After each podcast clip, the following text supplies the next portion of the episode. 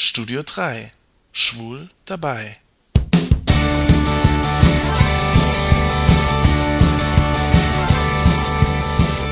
Hallo, hier ist wieder euer Jan.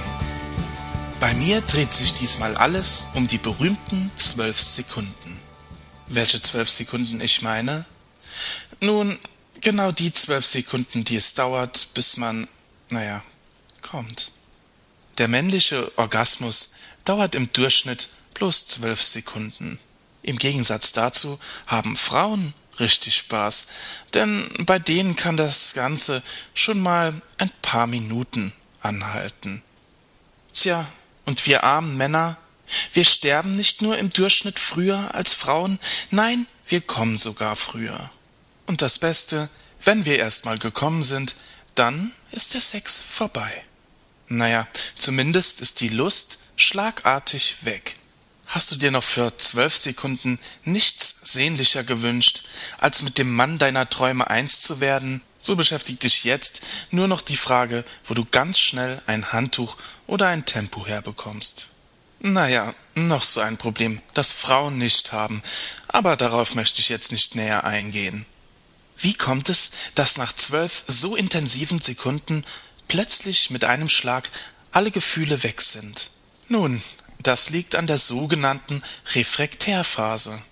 Dein Körper schüttet nach dem Orgasmus Hormone aus. Erstmal Glückshormone und dann Hormone, die in dir das Gefühl von Müdigkeit und Lustlosigkeit auslösen.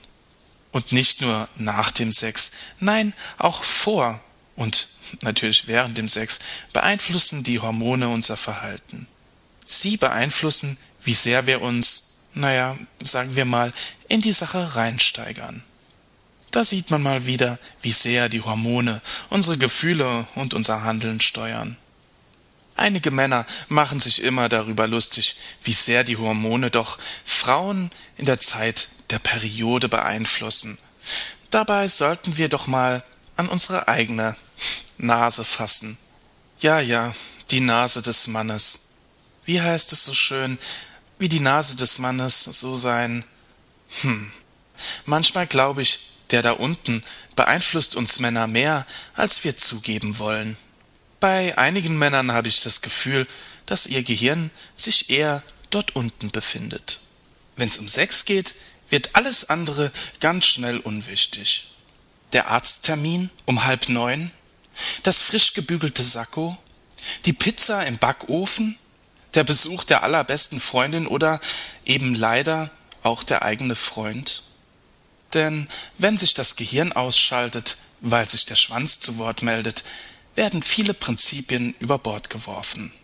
Es regiert der Steinzeitmensch. Und obwohl es bei Schwulen ja eigentlich nichts bringt, übernimmt der Geschlechtstrieb die Kontrolle. Die Gelegenheit, sich fortzupflanzen, wird von den Hormonen und den Genen ohne Umschweife ergriffen, koste es, was es wolle.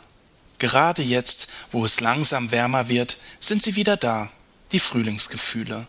Ein Sixpack, eine kurze Hose und ein interessierter Blick, und schon steht unser kleiner Freund bereit.